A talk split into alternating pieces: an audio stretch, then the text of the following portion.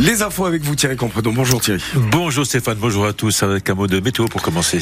Une Saint-Valentin qui débute sous un ciel gris, des pluies éparses, des précipitations qui vont cesser rapidement. Les températures ce matin 3 à 5 degrés météo complète après les infos. Alors un petit rappel pour les amoureux étourdis, nous sommes donc aujourd'hui le 14 février. Et c'est la Saint-Valentin, une journée importante pour les amoureux, mais n'allez pas croire que la Saint-Valentin, ce n'est que pour les adultes ou les parents. Les enfants, eux aussi savent ce que cela veut dire. Christophe Beck s'est rendu au scolaire de Bar dans le pays de Montbéliard. Pas de doute en effet. Oui, la Saint-Valentin, c'est l'amour. Au périscolaire de Bar, tenu par les Francas, la Saint-Valentin, on connaît sur le bout des doigts. la Saint-Valentin, c'est un moment fait pour les amoureux, c'est leur moment à eux. Ils font ce qu'ils veulent. Ils sont assez grands. Annoncer leurs sentiments. Avec quelques réserves parentales. En vrai, c'est chiant la Saint-Valentin parce que quand tes parents ils sont amoureux, après bah, tu les vois pas de la journée parce que des fois ils vont au restaurant et tout. Et même à 8 et 10 ans, l'amour, on sait ce que c'est, parfois même avec plusieurs partenaires. Deux. Deux amoureux Antoine et Hendrik. Ah oui, j'en ai un. Moi, avant, j'avais sept amoureux euh, quand j'étais à Pavant. Et l'animatrice. Je suis amoureux d'une animatrice, elle est trop belle. Mais au fait, l'amour, ça fait quoi? Euh, C'est gênant, premièrement. Pourquoi Bah, parce qu'ils se bisouillent. Comme l'a dit Tom, ils font l'amour. Avec un risque celui de la désillusion. Je regrette de faire un bisou. En fait, j'avais fait un bisou et, et euh, deux jours plus tard, je me dis, ouais, elle est moche en fait. Mais une chose est sûre, à hauteur d'enfant, l'amour n'entame pas la bonne humeur.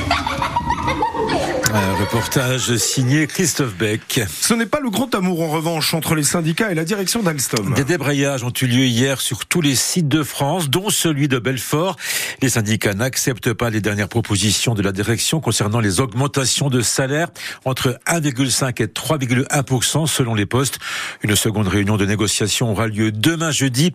Mais André Fage, délégué CFE-CGC à Belfort, n'en attend pas grand-chose. Alstom est très peu enclin à faire euh, ce genre de réunion. Il y a, de mémoire, je ne me souviens pas avoir vu plus de deux réunions sur euh, ce, sujet, qui sont surtout des réunions annuelles obligatoires, parce que il n'y a pas de, négociation.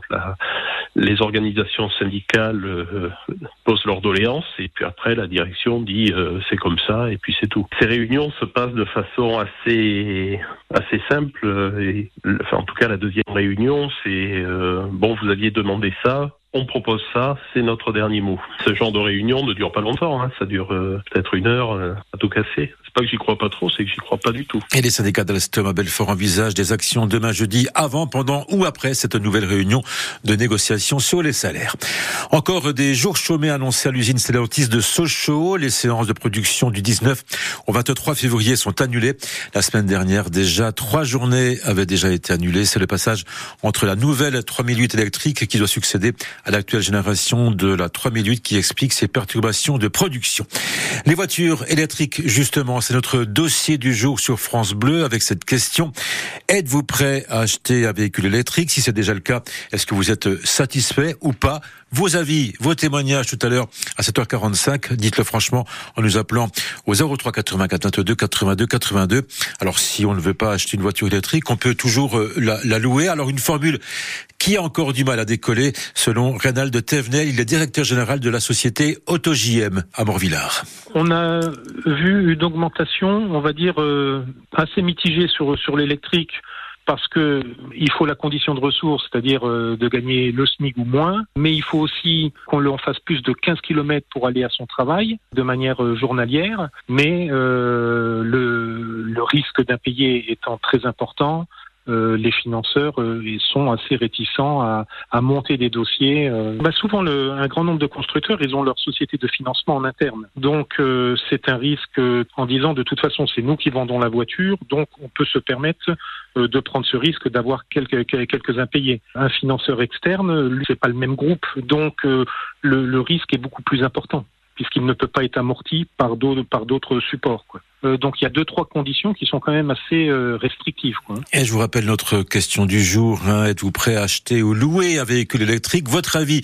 nous intéresse. Appelez-nous au 03 84 22 82 82. Et à 7h45, nous recevrons Yves Cara, porte-parole de l'association Mobilité Club qui représente les intérêts d'un million d'automobilistes partout, partout en France. Ici matin, à suivre sur France Bleu Belfort-Montbéliard, sur France 3 Franche-Comté à 7h05, à 10 jours du Salon de l'Agriculture, les agriculteurs ne relâchent pas la pression Thierry. Hier, les représentants de la FNSEA et des jeunes agriculteurs ont passé plus de deux heures dans le bureau du Premier ministre Gabriel Attal à Matignon. Et les deux syndicats agricoles l'assurent, ça s'est plutôt bien passé, mais ça ne suffit pas.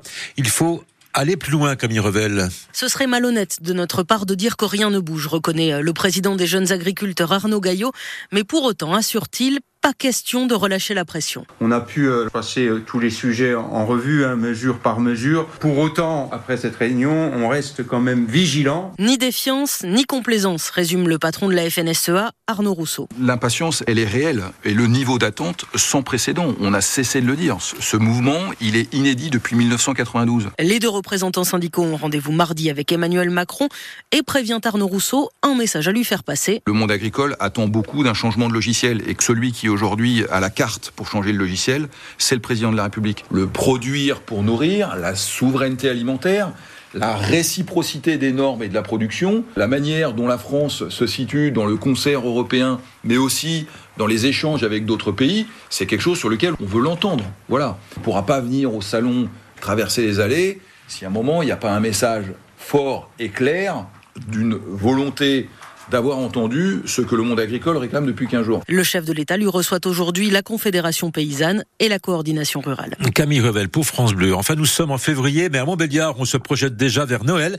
On connaîtra en fin de matinée le nom de l'invité d'honneur pour la 38e édition des Lumières de Noël. Pour rappel, c'est la Provence qui était l'invité d'honneur en 2023.